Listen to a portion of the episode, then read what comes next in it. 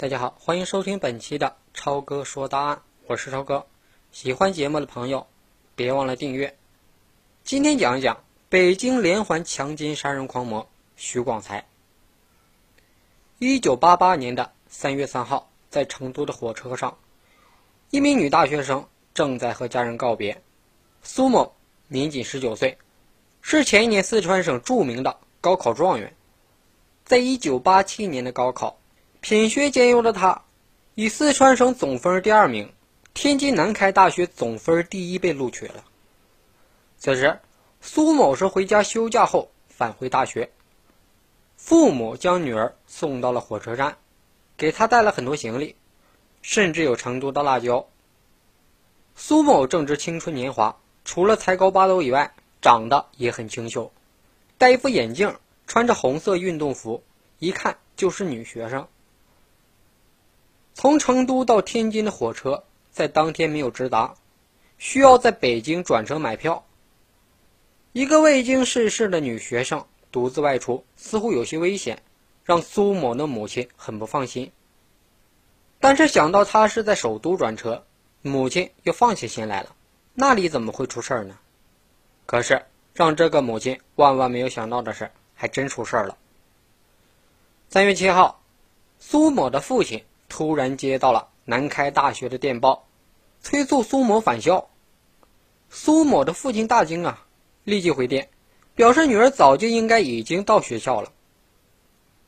南开大学接到电报以后也极为吃惊，立即联络了天津的警方报警了。令人悲痛的是，苏某此时早已经成为了北京公安局太平间里的一具遗体，身上残缺不全，伤痕累累。三月五号的清晨，北京朝阳区的一个晨练的老人发现了高碑店水库旁边的草丛中有一具全身是血的女尸，立即报警了。以刑侦专家王满仓为首的大连警察立即赶到了现场。王满仓当时已经从警十五年了，参加过一千多起的恶性案件的现场勘查任务，什么惨烈的现场都见怪不怪了。但看到这个现场啊，老王不觉流下了悲痛的眼泪，实在是太惨了。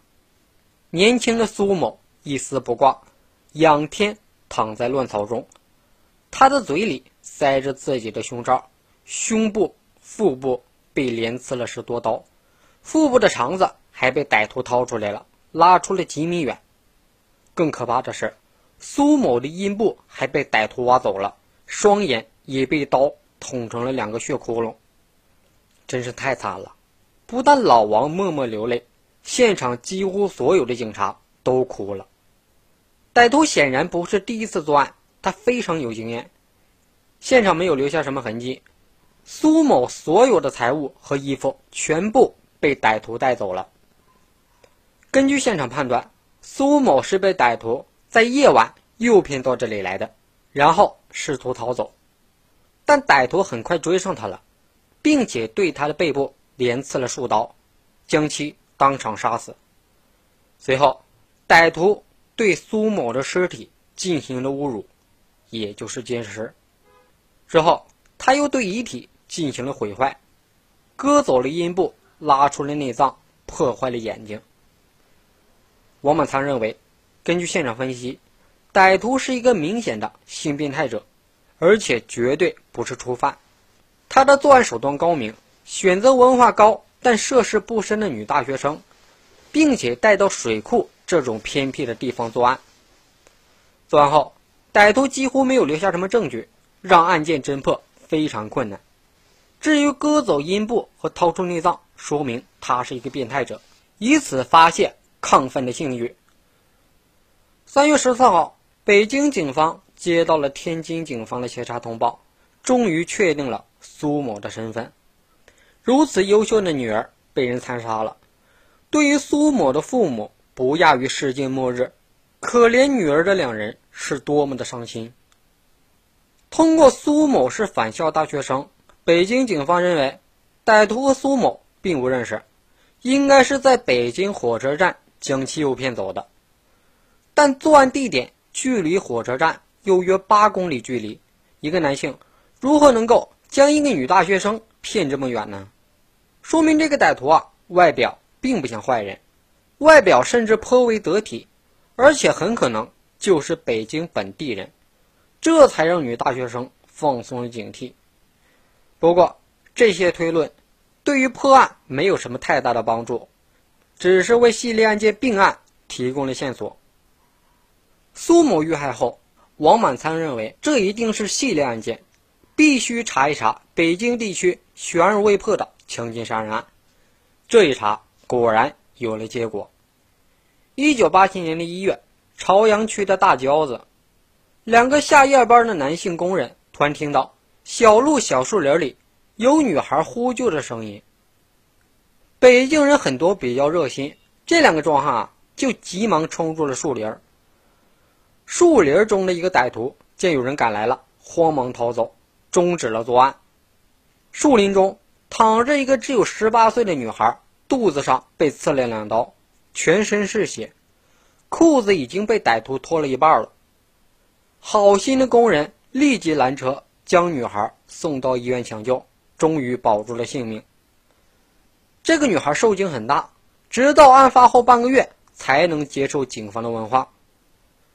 女孩说自己是刚刚参加工作，当时是下夜班，路过这个树林儿没想到这时候突然从树林中冲出了一个男人，将她拖到了树林里，并且拔出匕首威胁她，要强奸她。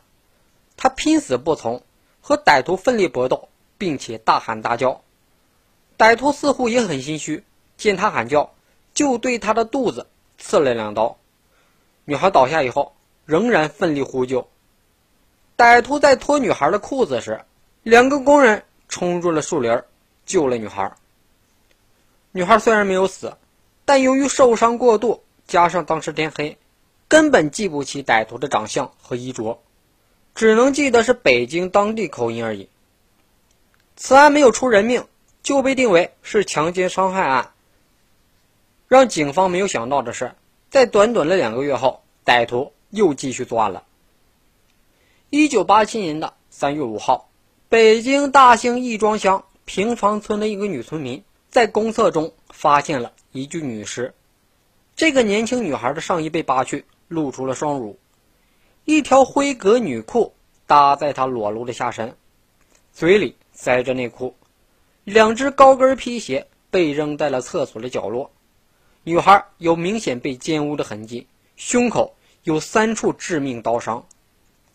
根据村民辨认，这个被害的女孩是邻村人，叫做杜红雪，是朝阳区某毛巾厂的工人，今年刚十九岁，没结婚也没谈过男朋友。根据毛巾厂的工友介绍，杜红雪四号的晚上。九点下班，很多人看到他离开了工厂大门。看来杜红雪是在回家路过平房村时遭遇歹徒袭击后遇害的。根据尸检表明，杜红雪曾经和歹徒有过殊死搏斗，她是被歹徒杀死以后才奸尸的。不过现场仍然没有留下什么线索，这起强奸杀人案迟迟没有侦破。此案后的两个月。又有新案件发生了。五月十五号，广渠门外储运仓库的一个搬运工去附近的草地小便时，突然发现了一具女尸。这次受害女孩年龄更小了，只有约十六七岁，稚气未脱。女孩也是被尖刀刺入胸部而死，死后被奸尸了。在现场不远发现了死者的书包，里面都是高中二年级的课本。作业本上还有女孩的名字。警方立即联络这个中学，发现学校正在发动全校师生四处寻找前一天放学后失踪的女孩祝某。根据现场分析，歹徒也是在小路上突然袭击了放学回家的祝某，祝某也是拼死反抗，被歹徒刺死。根据现场分析，歹徒作案以后翻过了祝某的书包，但里面没有财物。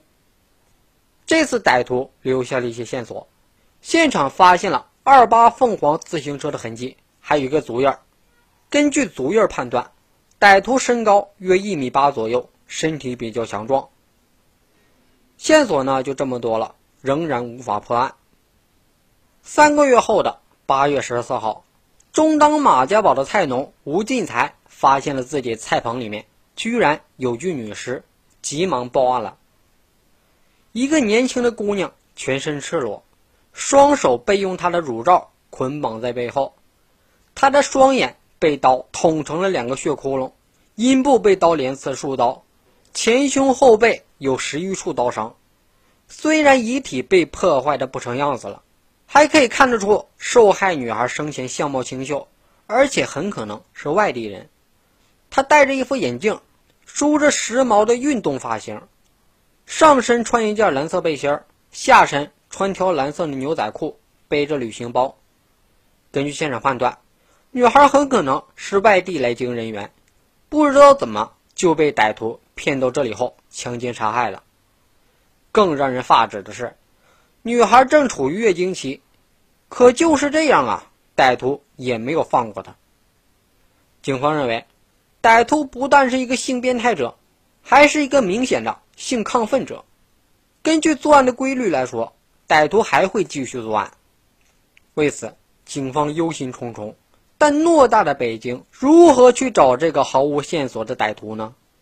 甚至连这次受害者的女孩的身份也搞不清楚。果然。半年后的1988年的3月3号，南开大学女学生苏某被人残杀了，手段几乎一致，只是歹徒手段更为凶残，竟然将她的阴部挖走了。在这些案件中，歹徒均没有留下什么线索，也没有留下活口。唯一的第一个案件的受害者，由于被歹徒从黑暗中袭击不过一分多钟，根本提供不了什么线索。唯一可以确认的是，歹徒就是北京本地人。那么接下来案情还会有怎样的进展？微信搜索二五四七七七六七六即可添加我的微信，我会把大家拉到群里。感谢大家的收听，更多内容我们下期再接着聊。